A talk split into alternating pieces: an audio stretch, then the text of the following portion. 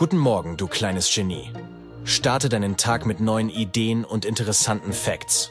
Höre jetzt Wissen Daily, deine tägliche Dosis Wissen in Zahnputzlänge.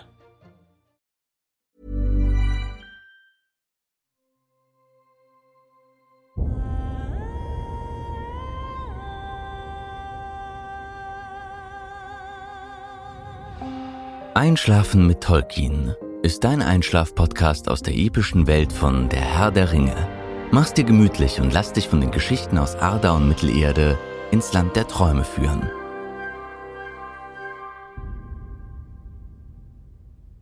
Einschlafen mit Tolkien. Heute Olva, die Pflanzenwelt Ardas. In seinen Werken legte J.R.R. Tolkien großes Augenmerk auf die Beschreibung der vielfältigen Pflanzenwelt, vor allem von Bäumen und Blumen. Schon in der Einulindale wird die Entstehung einer Vielzahl an interessanten und außergewöhnlichen Pflanzen beschrieben.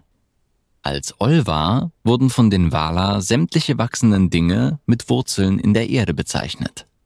Jevena, die Spenderin der Früchte, schuf schon im Zeitalter vor den Tagen die Pflanzen Ardas. Im Frühling von Arda säte Jevena die Samen der Olva, die Mittelerde damals den schönsten Glanz in ihrer langen Geschichte verliehen. Nachdem die großen Lampen Iluin und Ormal von Melkor zerstört wurden, ruhten die Samen der Pflanzen im sogenannten Schlaf von Jevena. Dies bedeutete damals das Ende des Frühlings von Arda und die Valar zogen sich nach Aman zurück. Dort schufen Jevena und Niena 50 Jahre nach dem Fall der Leuchten die beiden Bäume Telperion und Laurelin. Den Elben und Valar spendeten die beiden Bäume damals das Licht, deshalb wurde dieses Zeitalter auch die Jahre der Bäume genannt.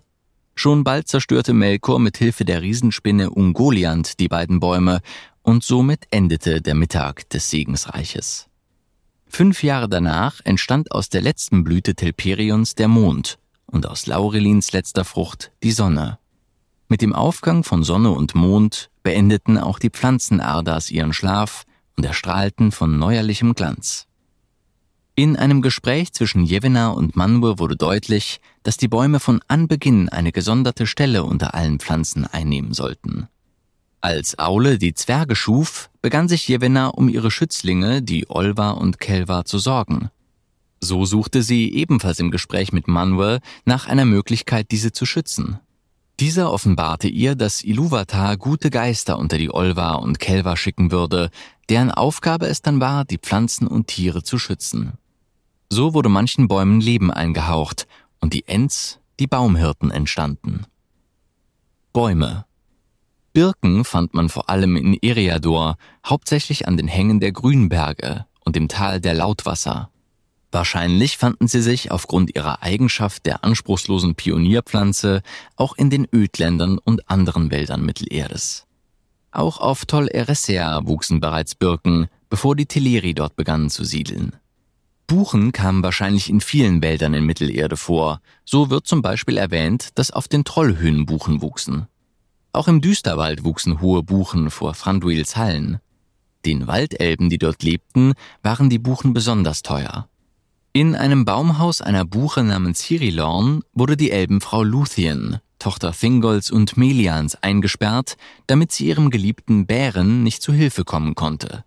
Das elbische Wort für Buche lautet Neldor. Nach ihm ist der Wald Neldoreth benannt.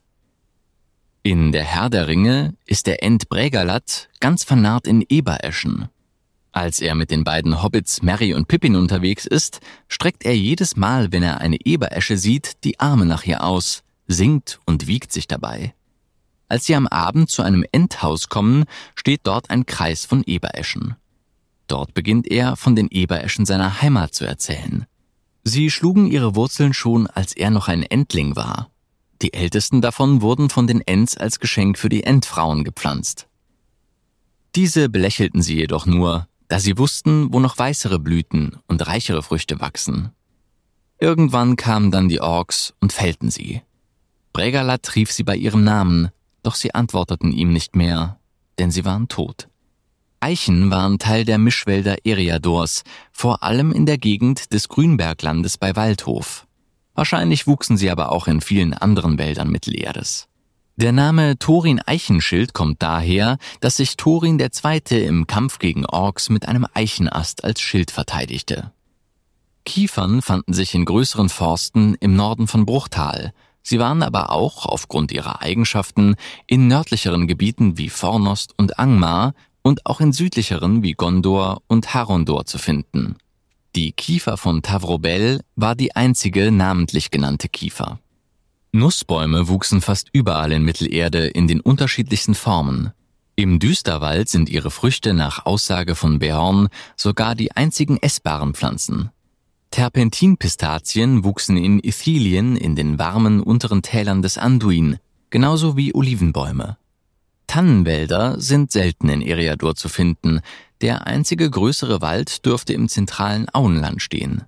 Allerdings sind Tannen dafür bekannt, im Gebirge zu wachsen, wo sie ebenfalls zu finden sein sollten. Weiden findet man in Eriador im Tal der Weidenwinde und an ähnlichen Plätzen Mittelerdes. Der alte Weidenmann ist der bekannteste Baum dieser Art. Pfeifenkraut Pfeifenkraut ist wahrscheinlich eine Art Nicotiana. Es wurde vor allem in Eriador und dort besonders im Südviertel des Auenlandes und in Bre angebaut. Nach der Ernte wurden die Blätter getrocknet und zerkleinert. Mit dem Blatt stopften sich dann Hobbits, Menschen und auch Zwerge aus der Gegend ihre verschiedenartigen Holz- und Tonpfeifen, brannten das Blatt an und sogen den entstehenden Rauch ein. Das Pfeifenkrautrauchen diente der Entspannung. Der ausgestoßene Rauch vermochte es, den Kopf von unangenehmen oder schweren Gedanken zu befreien. Der Rauch, so sagt man, verlieh einem Geduld und die Fähigkeit, sich in manchen Dingen in Nachsicht zu üben. Man pflegte oft einen Tabakbeutel dabei zu haben, wenn man vor die Tür ging. So traf man sich in den Gasthäusern nicht nur auf ein Bier und einen Schwatz, sondern auch auf eine gute Pfeife Blatt. So entwickelten sich auch kleine Spielereien, beim Blasen von Rauchringen angefangen bis zu Punktspielen, dessen Ausübung sicherlich einen Gutteil magischer Begabung forderte. In Gondor wuchs das Pfeifenkraut wild und in einer größeren Art und war dort vor allem wegen seiner schönen, wohlriechenden Blüten bekannt. Die Menschen Gondors nannten die Pflanze daher Süße Galinas, elbisch für süße Pflanze oder auch Westmannskraut. Die Pflanze, die später als Pfeifenkraut bekannt wurde, wurde wohl von Numenorern im zweiten Zeitalter nach Mittelerde gebracht. Von Gondor wurde es viele Jahrhunderte nach Elendils Ankunft im Norden über den Grünweg heraufgebracht und kam so ins Breland.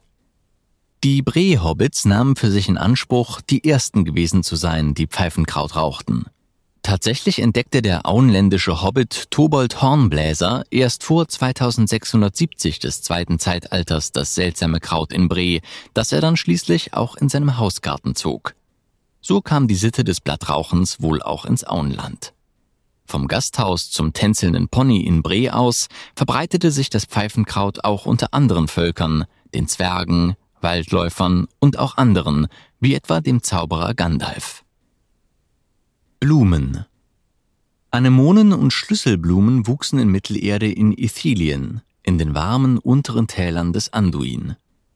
Felsenrosen kommen vor allem an den steilen östlichen Felsenhängen des Nebelgebirges vor. Hamanullas ist eine kleine blaublühende Blume, die im Auenland beheimatet ist.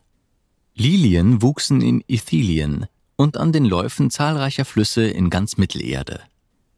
Lisuin waren süß duftende Blumen, die auf Tol Eressea wuchsen. Löwenmaul wuchs unter anderem im Auenland. Bilbo erinnert sich anlässlich Gandalfs erstem Besuch in Beutelsend im Jahre 2941 des zweiten Zeitalters an dessen Feuerwerke, die der alte Tuck zur Sommersonnenwendfeier veranstaltete. Einige Raketen sahen dabei wie Löwenmäuler aus. Malos ist eine kleine, gelbe, glockenförmige Blume, beheimatet vor allem in Gondor. Nifredil ist eine weißblühende Blume aus Doriath. Schwertlilien wuchsen unter anderem in den Schwertelfeldern. Simbelmynae ist eine kleine, weiße und sternförmige Blume. Sonnenblumen wuchsen unter anderem im Auenland. Sonnenstern ist eine kleine Blume mit goldfarbenen sternförmigen Blüten, die das ganze Jahr über blüht. Steinblut ist eine rotblühende Blume. sonstige Pflanzen. Blaubeeren wurden von den Hobbits im Auenland angebaut.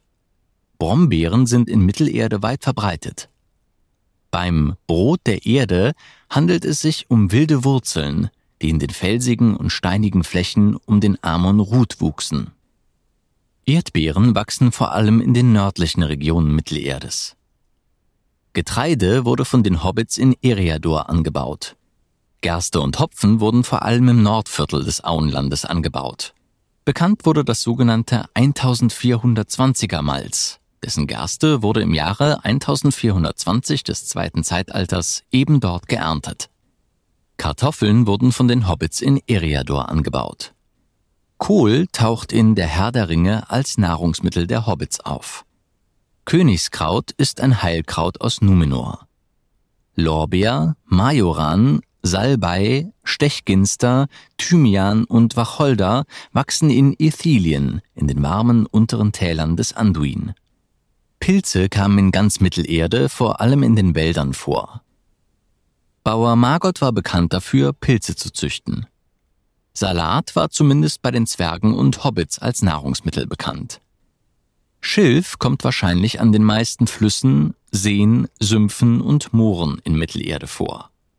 Schneedorn ist ein langstieliges Strauchgewächs mit weißen Blüten. Stechginster wächst überall in Ithilien.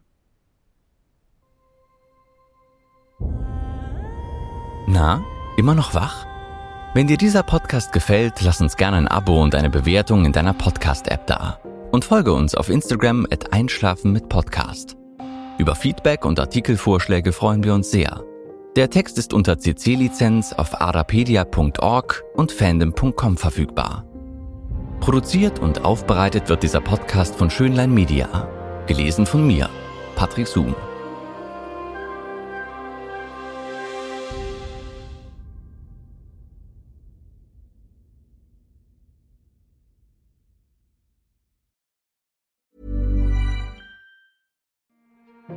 Der Podcast Wissen Daily serviert dir jeden Morgen deine tägliche Portion Brainfood zum Frühstück. Verpasse keine Folge und abonniere Wissen Daily jetzt in deiner Podcast-App. Wissen Daily